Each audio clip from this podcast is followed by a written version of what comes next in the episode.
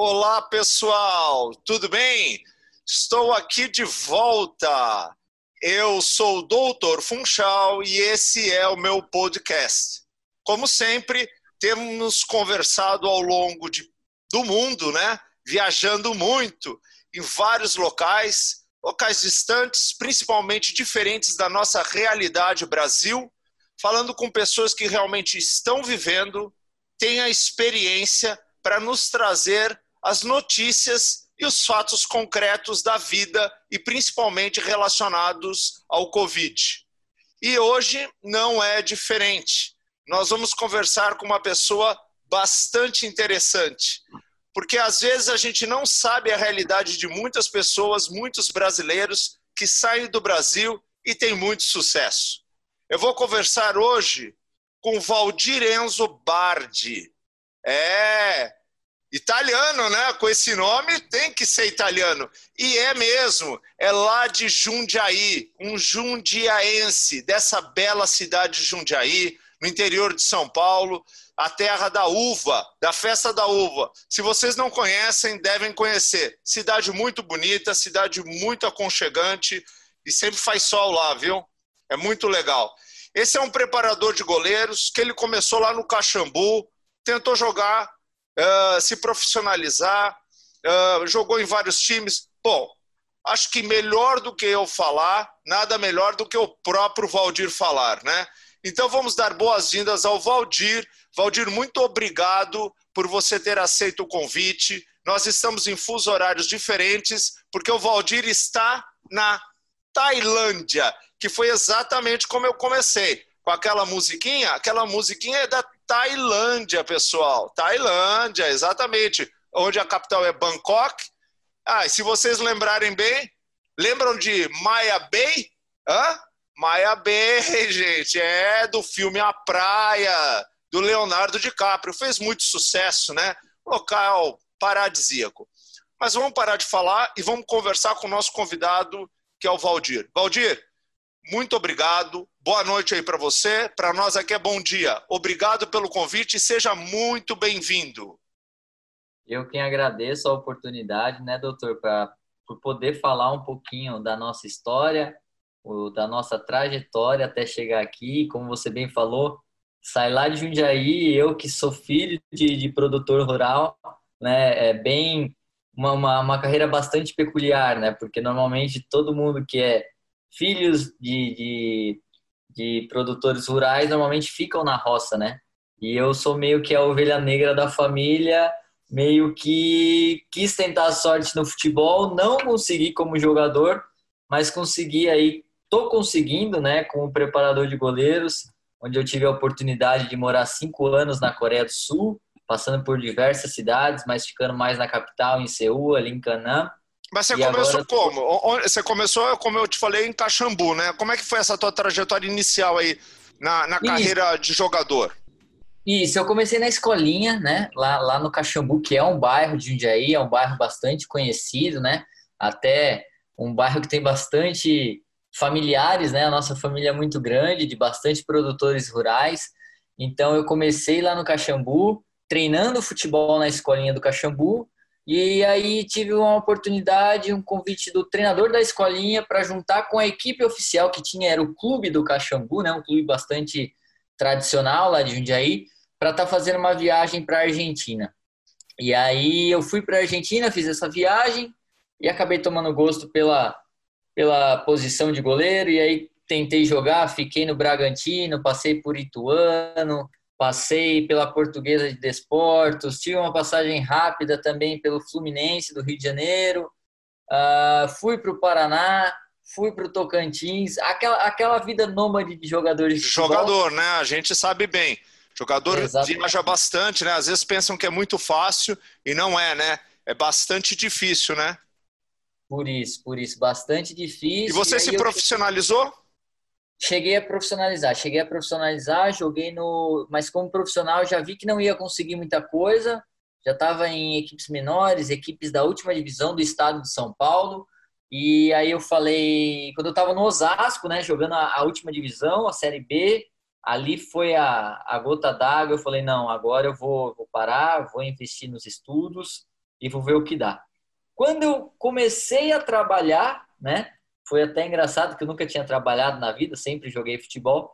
E aí fui tentar trabalhar e o meu primeiro emprego foi no Hop Harry. Trabalhei no parque de diversão por um mês. Depois fui trabalhar no, no supermercado, ah, esqueci o nome, esqueci o nome agora, Carrefour, Carrefour. Carrefour. Fiquei, fiquei, também um mês lá, quando tocou meu telefone, eu não esqueço dessa cena até hoje. É, celular, tava com o celular no bolso, toca o celular, um número estranho, um amigo meu que jogou comigo no Bragantino e tava na Coreia do Sul. E ele fez o convite, pô, meu, você não quer trabalhar com futebol? Eu falei, pô, a minha ideia é fazer faculdade e tal. Ele, pô, você não tem os cursos da, da na época era da, do sindicato de treinadores de São Paulo, né? Sim. Eu falei, eu tenho. Ele falou, não, com isso já dá. E aí Pode eu fui pra Coreia do Sul. E aí eu cheguei em casa e falei, mãe, vou pra Coreia do Sul. Como assim vai pra Coreia do Sul? Tá, tá louco, né? Não tinha esse negócio de internet como era hoje. De, Sim, de, lógico. De encurtar as distâncias, né? E, e aí eu falei, ah, apareceu essa, mas você tá louco, não sei o quê você tem que ter alguma garantia. Daí eu falei com meu amigo, falou, olha, você tem a passagem de ida e volta. Você pode vir tentar, se não gostar, marca a sua passagem de volta. Você tem a passagem de ida e volta, tá tranquilo. Falei, que, por que não, né? Com certeza. Eu sempre, eu sempre gostei muito da, da, da, Ásia, até porque na época de, da Copa de 2002, né, Brasil e Japão, onde se veiculou bastante matérias a respeito da cultura asiática. Uhum. E por eu ter jogado com coreanos, né? Numa época tinha bastante coreano no Brasil, isso me interessou bastante. Então eu falei, ah, eu vou, né? A, como falar, entrei no avião, fui, só que não foi tão fácil, né? Essa minha primeira experiência lá não deu tão certo. Acabei... Isso eu acho que é interessante você falar, você chegou a me conversar. Eu acho que isso até é legal, porque a gente passa, esse meu podcast vai para muitos jogadores, e essa tua experiência que você vai falar agora, né, vou antecipar um pouquinho, eu gostaria até que você falasse bem como a gente conversou, porque é interessante de ver como que não é tão simples, que você tem que batalhar por aquilo que você quer, então eu acho que foi muito legal a tua experiência, a tua própria leitura sobre as dificuldades que você teve. Desculpa, pode continuar. Sim, exatamente. Eu falei, ah, eu vou, vou tentar. E aí você chega num país onde tem cultura totalmente diferente, língua diferente, clima, culinária, enfim, tudo, tudo, tudo, tudo diferente. Uh, tinha um tradutor, só que ele não ficava comigo sempre, né? Era mais quando precisava mesmo, por telefone. E aí uh, comecei a sentir, porque eu não falava inglês, muito menos o coreano, e, e, assim, foi um fracasso. Essa que foi a verdade. Foi um fracasso. O que era para ser é, dez meses, acabaram-se em três meses, me mandaram embora e eu voltei para o Brasil. Coincidentemente, quando eu cheguei para a gente ver como que são as coisas, né? Coincidentemente, quando eu estava voltando, quando eu estava no Brasil e me pediram um treinador de goleiros, eu indiquei um amigo que estava na época no Caxias do Sul, o Neneca na época, né? Falei, pô, ele, ele, tinha sido meu treinador, já conhecia ele. Falei, pô, você não quer ir para a Coreia? Ele falou, pô, meu, mas acabei de acertar um contrato aqui para um outro clube, eu não vou poder ir porque eu vou ganhar mais. Falei, pô, mas o cara já tinha dado a palavra para os empresários coreanos, né? E, e aí o empresário falou, pô, mas como assim? O cara não vem mais, não sei o quê, já comprei uma passagem. Aí eu falei, para não ficar mal com o pessoal, eu falei, eu vou no lugar dele, né? Aí os caras, pô, mas você está disposto a voltar? Você está aí no Brasil fazem duas semanas? Eu falei, por que não? Eu acabei de voltar, eu vou. Aí ele falou, é, só que você também tá, tá meio queimado aqui, não sei se você vai, não sei se vai ser fácil, mas espera aí que eu vou conversar com o treinador. Aí ele ligou pro treinador da, da equipe que estava querendo, né? Qual ele estava fazendo no intermédio. Aí falou, ó, vem, vem, mas se tiver problema, é, nós já vamos falar que, que, que, que não vai dar certo e aí vai ficar mal para você, vai ficar mal para mim. Uhum. E aí eu acabei indo. Só que dessa vez eu não estava eu não tava indo para a capital, eu fui para o interior. Como eu já estava sabendo, como eu já nessa primeira oportunidade tinha identificado quais eram os meus problemas, principalmente de comunicação e entendimento da cultura, eu já fui mais preparado. E por eu estar no meio só de coreanos, imagina um time lá de, de, de, de juvenil, né, que seria é, que seria middle school, né? Como eles falam de Chun Hakyo, como eles chamam na Coreia. Aí eu ficava muito com os atletas, né? E aí eles tinham um quarto para mim dentro do, do, dentro do alojamento. Eu tinha meu quarto, só que eu preferiria eu preferi muito mais ficar maioria do tempo com os meninos. E ali eu comecei a aprender a ver como eles eles, eles é, lidavam entre si. Comecei a perceber a hierarquia como ela funciona dentro do país e depois como ela é subdividida em esportes, em tudo mais, onde o mais velho manda e quanto mais novo você é, não importa o quão bom você é no esporte ou inteligente, não, é a idade. Se você é mais novo, você tem que fazer tudo aquilo que os mais velhos te pedem. Você tem que respeitar os mais velhos. É, é, é assim, foi um choque, entendeu? Mas foi uma coisa bastante legal, né? Que é uma foi, experiência foi. interessante, né? Exatamente. E você vê, né? E você vingou, né? Exato. Então foi assim, essa parte para mim eu digo que, que ali foi é, o alicerce para tudo, né? Porque eu tive uma imersão para entender muito sobre a cultura e como isso influenciava os treinamentos e como influenciava o meu trabalho, certo? E, e aí eu até consegui, dentro, entendendo mais a cultura, eu consegui saber lidar melhor com eles, né? Por quê? Parabéns. Porque o que, que acontece? Tem uma situação que vale a pena comentar, que eu estava nessa, eu tava nessa equipe e a gente foi para uma a gente foi para um torneio. Só que era uma equipe muito ruim, era uma equipe nova, eles nunca tinham passado para uma fase é, classificatória. E aí eu falei pro treinador, o treinador, né, conversando e tal, ele falou, ó, eu posso colocar esse goleiro para jogar? Ele falou, não, ele é o segundo ano, ele não é o terceiro ano, ele não é mais velho. Aí eu falei, tá, mas ele é o melhor. Aí ele, você acha que ele é o melhor? Eu falei, sim, eu acho que ele é o melhor. Tá, mas ele é pequeno, o outro é maior, o outro é maior que ele. Eu falei, tá, mas nós estamos falando de melhor, né? Eu tô com eles todos os dias, tô trabalhando e eu acho que ele merece jogar esse campeonato. E aí ele falou, ele não sei até hoje se foi em tom de brincadeira ou verdade, mas ele falou assim: então tá, nós vamos pro campeonato. Se o goleiro falhar, eu vou te mandar embora. Eu falei, tá bom, né? Vamos, vamos ver que dá. E fomos pro campeonato. Esse menino acabou pegando pênalti, é, passamos para as oitavas, o time nunca tinha passado das oitavas. Passa, fomos para as quartas, ele pegou pênalti nas quartas. Fomos para as semis, ele pegou pênalti na semifinal, mas mesmo assim nós fomos desclassificados. E aí, essa equipe que, que, nos, que, que nós perdemos na semifinal foi para a final, foi o campeão. E lá, como que como os treinadores têm muita amizade entre eles, por ser um país muito pequeno, para quem não sabe, a Coreia do Sul é do tamanho de Santa Catarina, né? Sim. Só para o pessoal ter uma, ter uma ideia mais é, ou menos do tamanho do, do, do, país. Então, assim, é, é, o treinador ligou e falou: pô, esse goleiro seu é muito bom, eu vi que tem um treinador estrangeiro, pô, eu posso trazer ele para minha, para minha escola? Que essa escola era a melhor escola da, da, da base da, da, da Coreia do Sul. Aí o cara falou: ó, eu paguei tanto na passagem dele, se você pagar a passagem dele, ele pode ir. Então o cara pagou a minha passagem, eu fui para essa escola e lá eu fiquei dois anos, consegui ser campeão estadual, fui campeão de um monte de torneio. Foram dois anos, quatro goleiros convocados para as categorias de base da Coreia do Sul. Uh, o próprio goleiro que hoje é goleiro da seleção sul-coreana, nós trabalhamos juntos também. Então, assim, foi ali foi um divisor de águas muito grande, porque eu já estava consegui chegar num nível muito bom. Eu já estava falando coreano fluente, né? Ô, tava lendo, tava lendo, escrevendo e, e, e Fala um pouco lógico, de coreano aí para nós, então. Olá e bom dia, como vai você? Anion Hassio. Aí.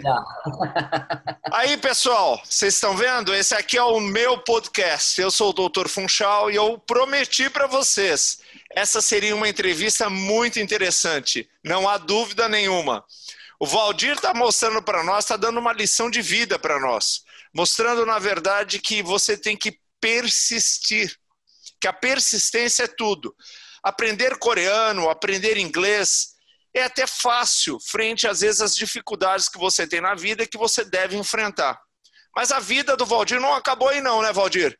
Porque você agora está na Tailândia, que também não é, vamos dizer assim, o, local mais comum para nós brasileiros. E como é que foi, foi essa transferência Coreia, Tailândia. Exatamente. Então, para terminar a, a, época de Coreia do Sul, né? Ainda quando eu estava na Coreia, eu criei o blog o Voa Goleiro, né? O Voa Goleiro ele nasce de uma ideia de um preparador de goleiro curioso, né? Que não aceitava as críticas dos coreanos, mas também queria mostrar o seu trabalho para os brasileiros. Então eu conversava com muitos preparadores de goleiros e falava assim, pô, eu fiz um treino aqui, mas você pode me dar a sua opinião? E naquela época não tinha, o YouTube estava começando, Facebook começando, aí os caras, pô, manda aí.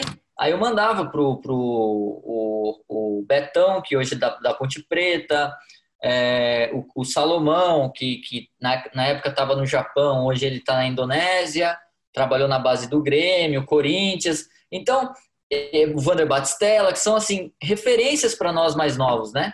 E aí, conforme a gente começava a debater, foi, foi criando assim é, um círculo de troca de informações, né? E aí veio o YouTube, eu comecei a colocar os vídeos no YouTube, né? Da, da, da onde eu passava, dos treinos tal, e comecei a escrever no meu blog, né? E aí, conforme eu, eu comecei a escrever no meu blog, tinha muita gente que me pergunta, pô, obrigado, tá precisando de ideia. E aí foi criando, e quando eu decidi voltar para o Brasil, que meu filho estava nascendo, né? E aí eu falei, pô, vou para o Brasil. Só que nessa época, quando eu estava na Coreia do Sul, eu vim para Tailândia fazer um estágio. Eu vim fazer estágio com um preparador de goleiros brasileiro, que na época era o, o Salomão, que, que hoje está na Indonésia. Ele estava aqui e eu conheci ele e o Paulo, preparador físico, que estavam na equipe do Army United. E fiz o estágio, fiquei muito agradecido, voltei para o Brasil, né? A vida que segue. Tô lá com meu pai, não esqueço, tô descarregando o caminhão de uva. Era umas duas horas da manhã com umas caixas de uva nas costas. Toca o telefone, ô oh, dia, eu sou ô professor, tudo bom? Tudo bem? Oh, deixa eu te fazer uma pergunta. Te interessa vir para Tailândia? Eu olhei para as caixas de uva, né? Falei, pô, não é isso que eu quero, né? Como que funciona isso aí? Ele falou, pô, eu recebi uma proposta do, uh, do, do ABC, do Rio Grande do Norte, e eu quero voltar para o Brasil. Só que eu queria indicar alguém de confiança aqui para não ficar uma. Para dar continuidade, né? Exatamente, do legado. Aí eu falei, meu, vou. Conversei com a minha esposa, estava com um filho recém-nascido, falei, olha, eu acho que é uma oportunidade única de novo. Não sei, né? Não, não é nada esperado. E aconteceu. E aí fiquei, na época, acho que três, quatro meses no Brasil e vim para essa oportunidade na Tailândia, onde eu já estou oito anos. Quando eu chego nessa equipe, o auxiliar técnico da seleção tailandesa, que é o Mano Pelkin, um gaúcho, gaúcho alemão, trabalhava com um treinador alemão, ele era auxiliar, e ele começa a sua carreira de treinador sozinho, né? E ele não tinha comissão. E, na, e, e, nessa época nós pegamos um time mediano, né, que era um time do Exército, o Army United, como o próprio nome diz, e conseguimos né, fazer esse time chegar na quinta colocação do campo, da, da, da liga. Mas com jogadores assim, medianos, sem muito investimento. Sim. O goleiro mesmo nós, foi um achado. É, conseguimos emagrecer o menino, que ele estava muito acima do peso, acabou sendo destaque do campeonato, vendido para outra equipe e aí o mano fez o convite, que ele foi pro maior. Falando em emagrecimento, você vai ter que contar pra gente a história do Tossaporn também, né, pô? Hã? É esse, é, é esse mesmo aí. É esse então, mesmo. você tem que contar essa história aí do Tossaporn que a gente está sabendo. A gente, a gente estudou você, a gente sabe que você realmente é um indivíduo que luta mesmo, que, que leva a tua profissão a sério, né? E realmente tirou um jogador que teoricamente estava em más condições e tornou ele novamente um indivíduo atlético, né? Um profissional. Exatamente. É. Exatamente. Tanto que depois ele foi para a equipe que ele foi, ele conseguiu ser campeão de uma Copa, né? Da, da, de uma FA Cup, aqui, que também é um, um torneio importante, né? Então, assim, a história dele, ele chega para a gente e nós temos uns goleiros de níveis muito baixos, assim, no, no, no elenco, e ele chega, tá, deixamos jogar um jogo lá, Aí eu chego pro mano, falei, ô, mano, e esse goleiro aí? Ele falou, tá de sacanagem, boy. o tamanho desse goleiro, tá gordo? Eu falei, mas mesmo assim, ele é o melhor, ele é o melhor que tem. Aí ele falou, você acha? Eu falei, meu, eu acho que dá para apostar. Se ele é bom, você acredita nele? Eu falei, acredito. é o que tem, não tem outra. O, o, o que está aqui não vai nos ajudar. E aí assinamos com ele, e a, e a, história dele era um rapaz bastante rebelde, já, já, tinha, já tinha tido bastante problema dentro do país, e, e um mês de pré-temporada, assim, ele já perdeu 9 quilos, mas também suando muito, fazendo extra treino com ele, é, fazendo uma lavagem cerebral mais ou menos assim, entendeu? E, e foi acontecendo, e quando ele estreou, já estreou fazendo, já, já indo muito bem. No meio da temporada saiu uma seleção do campeonato e ele foi para essa seleção do campeonato. E no final do campeonato ele já estava assim como uns nomes, né, cogitado em seleção e, e fazendo um, um, bom campeonato. Então ali falei caramba, né? Você olha para lá, e fala, cara, profissional. Eu acho, eu acho que eu tenho um jeito para isso, né? Você começa a acreditar em você mesmo pelos próprios resultados, né? Com certeza. Fala, Exatamente. Os resultados não mentem, né? Você vê só que a, você está contando para nós uma trajetória bastante interessante, né? É, a gente conversou antes, lógico, e eu já tinha até visto bastante algumas atuações suas e vi que realmente você tem uma, uma trajetória vencedora. Eu acho bastante legal isso, porque isso é uma experiência que só você pode nos contar, você entendeu? E você tem, logicamente, bastante dados para acreditar e continuar acreditando no seu trabalho com certeza absoluta, né? Ele tem mostrado Sim. resultados. Eu acho que isso daí é um, é um, como você mesmo falou, nossa, eu acho que eu estou trabalhando legal. E tá mesmo. uhum. E aí apareceu essa oportunidade de ir para uma outra equipe, uma equipe maior, né? O Mano acabou fazendo o convite, me levou, levou o tradutor, e levou o preparador físico. E aí nós fomos para essa outra equipe. Nessa outra equipe, uh, o presidente queria se interferir muito no que estava fazendo. O Mano tem muito é, fixado a ideia dele do que é o futebol e não aceita muita interferência, né? E aí ele resolve sair da equipe e, e eu fiquei, né? Falei, pô, eu vou, vou, ficar aqui quietinho. Ele mesmo falou, ó, fiquem aí na de vocês se aparecer alguma coisa e vocês quiserem trabalhar comigo, eu faço convite. Beleza, só que daí também, é, da comissão toda, é, todo mundo tinha, foi, acabou se desligando do clube, só ficou eu. E aí vem o convite, falou, ó, acabei de assinar com o Bangkok United e, aliás, tem uma proposta na mesa do Bangkok United e eu quero saber se vocês estão comigo. Aí eu falei, caramba, né, meu? E, e, o time era um time grande, com uma estrutura muito legal, sabe? CT de treinamento e tudo mais. Aí eu falei, pô, vou, vamos lá, né? Vamos, vamos porque tá dando certo essa parceria. Aí nós fomos para o Bangkok United, um time que também, assim, o Mano continua nesse clube até hoje, eu saí, mas é a história, a, a revolução que o Mano, né, que ele conseguiu fazer dentro do clube, e eu sou eu sou feliz por ter participado dessa revolução, que era um time que nunca tinha ficado bem na tabela e agora, desde que o Mano chegou no clube, é um clube que briga por títulos todo ano, né? Então, assim, é um sucesso muito repentino, muito rápido, que também acabou gerando, assim, algumas uh, perspectivas que não são muito reais para um clube do tamanho que era, entendeu? Então, assim, aí eu fui com o Mano para esse, esse clube, nós acabamos levando os, os goleiros e, e ali eu acabei também sendo. É, eu era o preparador de goleiros do profissional, mas eu também trabalhava como coordenador da preparação de goleiro da base, porque a gente estava colocando a nossa ideia, e como era um clube grande, com uma estrutura legal, a gente começou a ter, o Mano começou a criar a categoria de base. Sim. E eu pô, achei uma oportunidade legal para preparar os meninos para aquilo que a gente tá, tinha para o resultado final, que seria o profissional. E foi bem legal também, os meninos da base, nós tivemos, chegamos a ter dois, três goleiros convocados para seleções de base, né, da, da, da Tailândia, dentro desse projeto. E chegamos, chegamos no, na segunda, fomos vice-campeões nacionais, fomos vice-campeões uh, da FA Cup, que é um torneio como se fosse uma Copa do Brasil, seria a Copa da Tailândia, vamos assim dizer. Sim. Só que aí foi, foi o que eu digo que o clube não soube assimilar e acharam que eles eram muito grandes, a corda tinha que estourar para algum lado e sempre estoura o lado mais fraco, seria o lado do treinador de goleiros.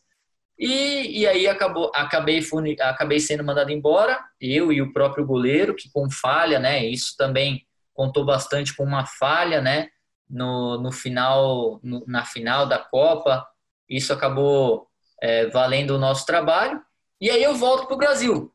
Volto para o Brasil de novo, sem muita perspectiva, né? O que, que eu vou fazer? É, comecei a trabalhar no Audax, no futebol feminino do Audax. Certo. E, só que eu tinha. Tá, você está tendo várias vidas, hein? Hã? Mais ou menos isso. Mais ou menos isso. É, é por isso que eu falo. Eu até dei uma aula semana passada sobre treinamento de goleiro e eu coloquei um áudio do Ayrton Senna, onde ele fala, onde ele fala exatamente isso. Ele fala, ó, você pode, se você fazer aquilo que você que você gosta com amor, com carinho, com determinação, Deus de alguma maneira vai te recompensar. E, e, por que, que eu coloquei isso na aula? Porque eu acho que minha vida é assim. Sempre de, de maneiras inesperadas as coisas aconteceram para mim, né? Então, eu não sei se por sorte, se por Deus ou sei lá o que aconteceu. E eu acho que isso é legal de, de, de ser falado, né? Porque, novamente, eu estou no Brasil, e aí eu tenho, eu fui dar uma clínica nos Estados Unidos, em Denver, no Colorado. Aí eu tô dando a clínica de treinamento de goleiros lá, recebo uma ligação de um coreano, amigo meu, que também estava trabalhando, hoje ele é preparador físico e estava nesse time, e falou: "Pô, onde você tá?" Eu falei: "Ah, tô, tô nos Estados Unidos, tô dando uma clínica. Eh, você não quer voltar para Tailândia?" Eu falei: "Pô, tenho vontade, sempre gostei.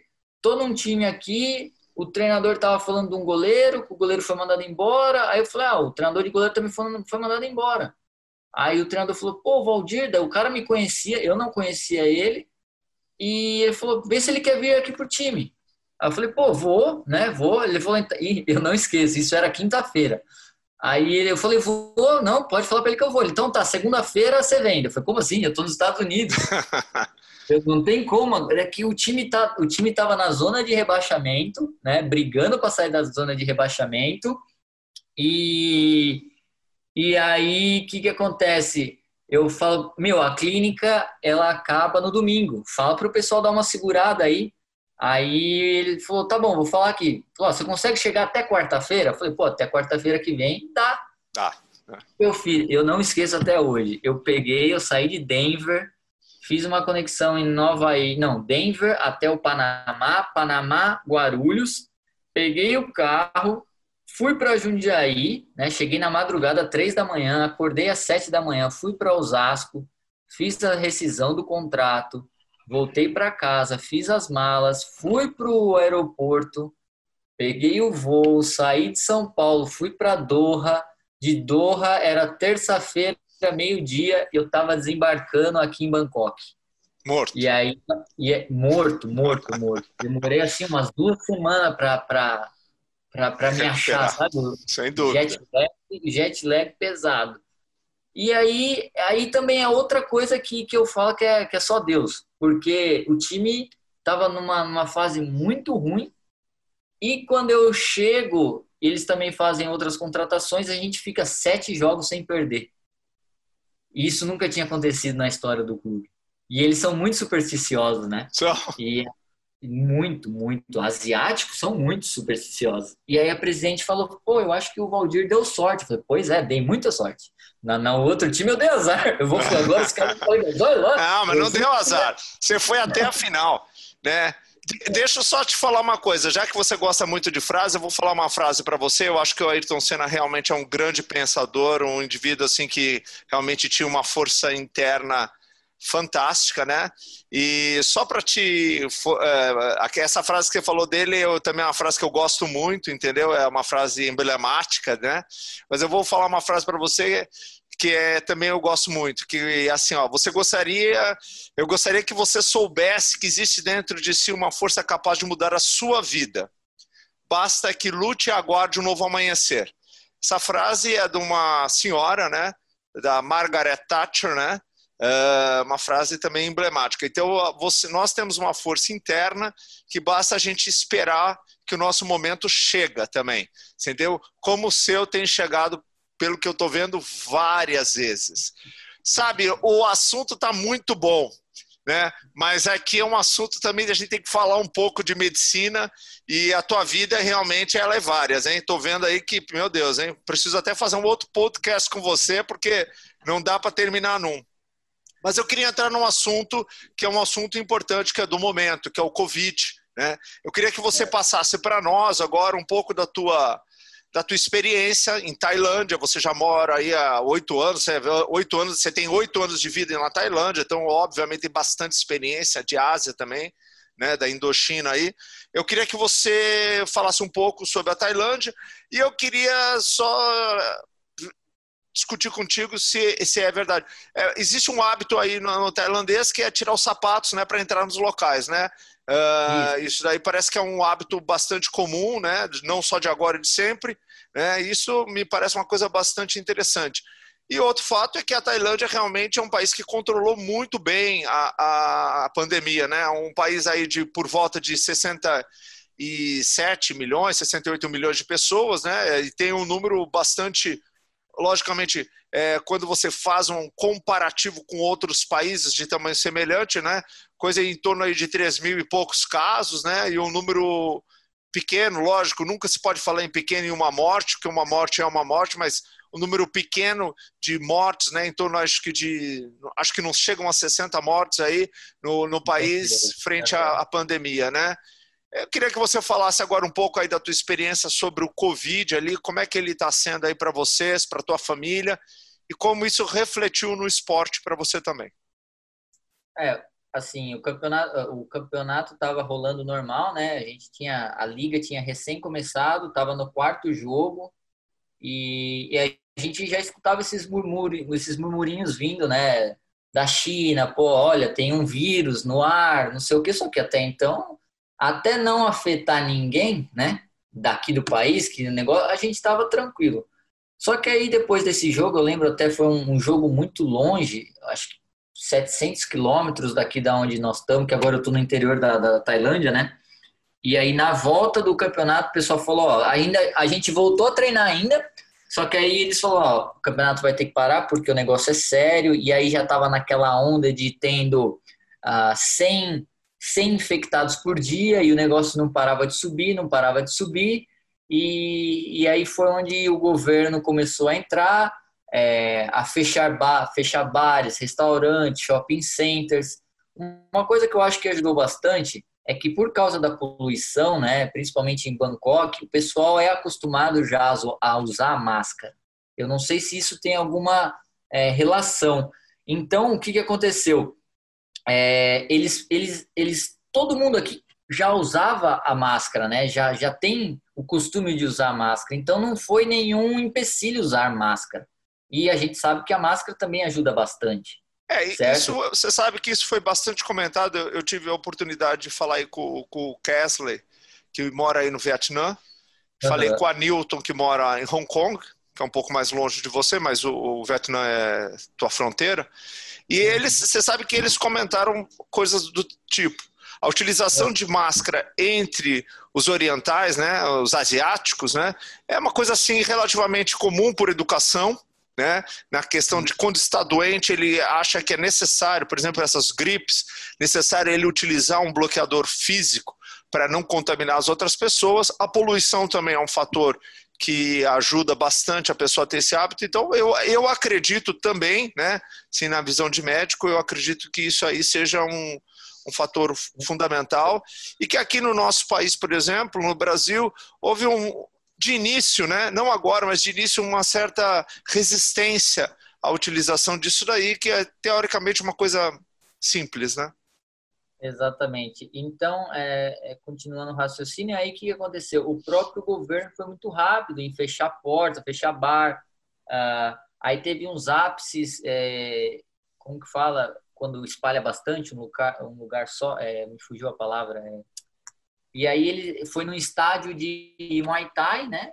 E dali saiu muita, muito, muitos infectados e eles também já fecharam, já fecharam os estádios de boxes, de Muay Thai, de todos os esportes, fechou mesmo. É, eu fiquei trancado em casa, saindo só para comprar mantimentos por dois meses, essa que é a verdade. Meus amigos também. Não, você não poderia, você não podia sair de uma província para outra província que tinha os checkpoints, né? E nesse checkpoint, se você, se você tivesse que, que sair, você tinha que ter uma ordem assinada pelo governante da sua província. Uh, vamos ver o que mais teve. Ah, tinha Fechamento. o toque de... O espaço aéreo, né? Espaço aéreo fechado também. Continua fechado até hoje. Opa. Ah, que mais? Vamos ver. Ah, tinha o toque de recolher, né? O curfew, que começava às 10 da noite até às 4 da manhã. Somente caminhões com alimentos é, perecíveis podiam, podiam circular. circular. Então, assim, querendo ou não, isso foi muito bem feito, essa que é a verdade. Sim. E, e o, o, tailandês, o, o, asiático em si, são os povos medrosos, questões de saúde, né? Então, acho que isso também ajudou bastante. Outra coisa que também que eu acho que ajudou bastante é eles acreditarem bastante em ciência, né? E não em achismos, né? Isso também é outra coisa que, que, que eu acho que ajudou bastante eles aqui, porque infelizmente no Brasil a gente vê o, o caso de saúde sendo levado é, baseado em nada, né? Em achismos. Eu, eu converso com a minha esposa, ela não está aqui na, na, na, Tailândia, ela está no Brasil, ela e meu filho, e, e aí a gente meio fica meio que perplexo do jeito que as pessoas levam, meio com deboche, sem muita seriedade. Ela mesma fala, parece que a gente dentro do apartamento, nós estamos dentro de uma bolha, e quando a gente tem que sair, para ir para o supermercado, a gente começa a ver as coisas e dá um medo, porque pode, pode ser, nós podemos ser os próximos, né?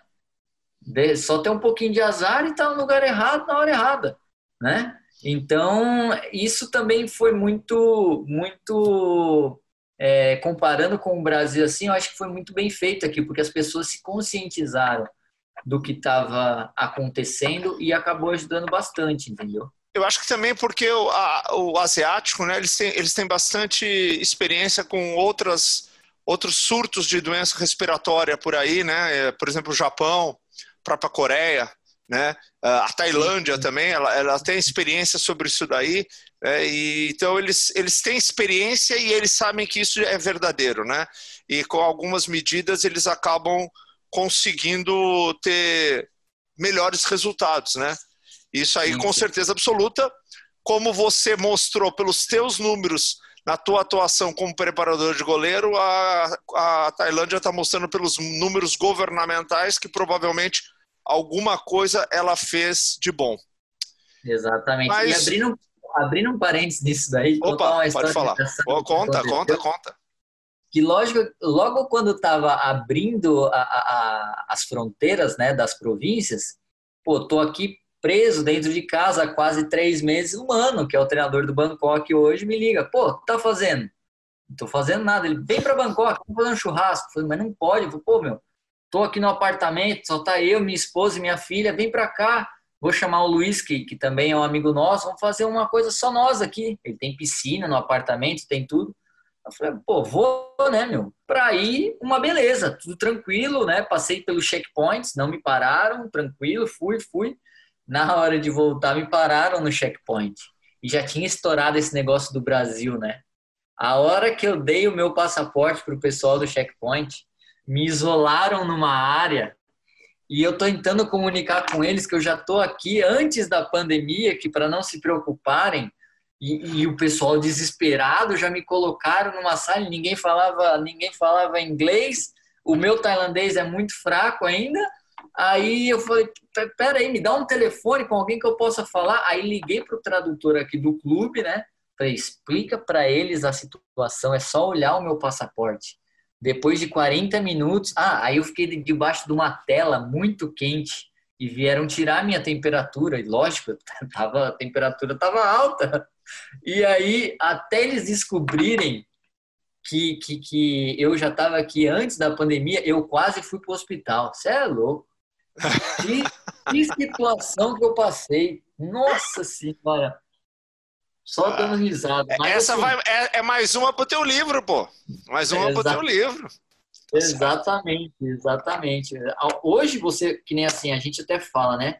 era sempre muito bom falar que você é brasileiro, né? Hoje, eu procuro nem falar que eu sou brasileiro. Se você não, eu sou italiano. Só pela cara já, senão se eu falar que é brasileiro, já vão começar a falar um monte de coisa, então deixa quieto. Mas, ô, Valdir, eu queria que você agora mandasse um abraço. A gente está chegando no final do podcast. Eu queria que você mandasse um abraço aí para Jundiaí, para o teu pai, para tua mãe. Uh, você mandasse para tua esposa, para tua filha, entendeu? Mandasse uma mensagem aí final aí para os brasileiros, né? E falasse alguma coisinha ali para a gente poder ir terminando, né? É, eu te digo, está sendo um, um, um papo muito legal, muito bacana, né? Mas infelizmente a gente tem que terminar em algum momento. Com certeza. Agradecer a oportunidade, né, ao professor Marcão que passou o contato, né, para a gente estar tá batendo esse papo aqui, né. É, mandar um beijo pro meu pai, seu Valdir, dona Ana, que estão lá em Jundiaí, estão lá no sítio, estão cuidando do meu filho, do Enzo, que também está lá, da minha esposa, que está em casa. E o recado que eu deixo para todo mundo é que se cuidem, né? Não esperem vocês serem os próximos ou alguém da família de vocês serem os próximos para começar a se cuidar. Se previna da maneira, do jeito que a Organização Mundial de Saúde pede para fazer, façam. Não não pensem muito para fazer, só só pensem que isso logo logo vai passar e quando passar nós vamos poder estar tá aproveitando como sempre foi. É isso aí. Então chegamos a mais um final de podcast. Eu agradeço imensamente esse brasileiro, Valdir Enzo Barge, esse jundiaense que saiu aqui do Brasil, um garoto, né? É um rapaz, um jovem, e venceu. Venceu mesmo. Venceu em todas as dificuldades que teve, não se deixou levar pela dificuldade e pela pedra no caminho, né? Fez como Carlos Drummond de Andrade fala, que todos nós temos uma pedra no caminho. A pedra está no caminho, a gente tem que ultrapassar. Parabéns a você, Valdir. Muito obrigado pela oportunidade de podermos conversar aqui com você, porque foi realmente muito, muito legal. Esse aqui é o meu podcast. Eu sou o Doutor Funchal, espero que vocês tenham aproveitado. Eu aproveitei muito e até o próximo podcast. Muito obrigado a todos. Tenham uma boa semana.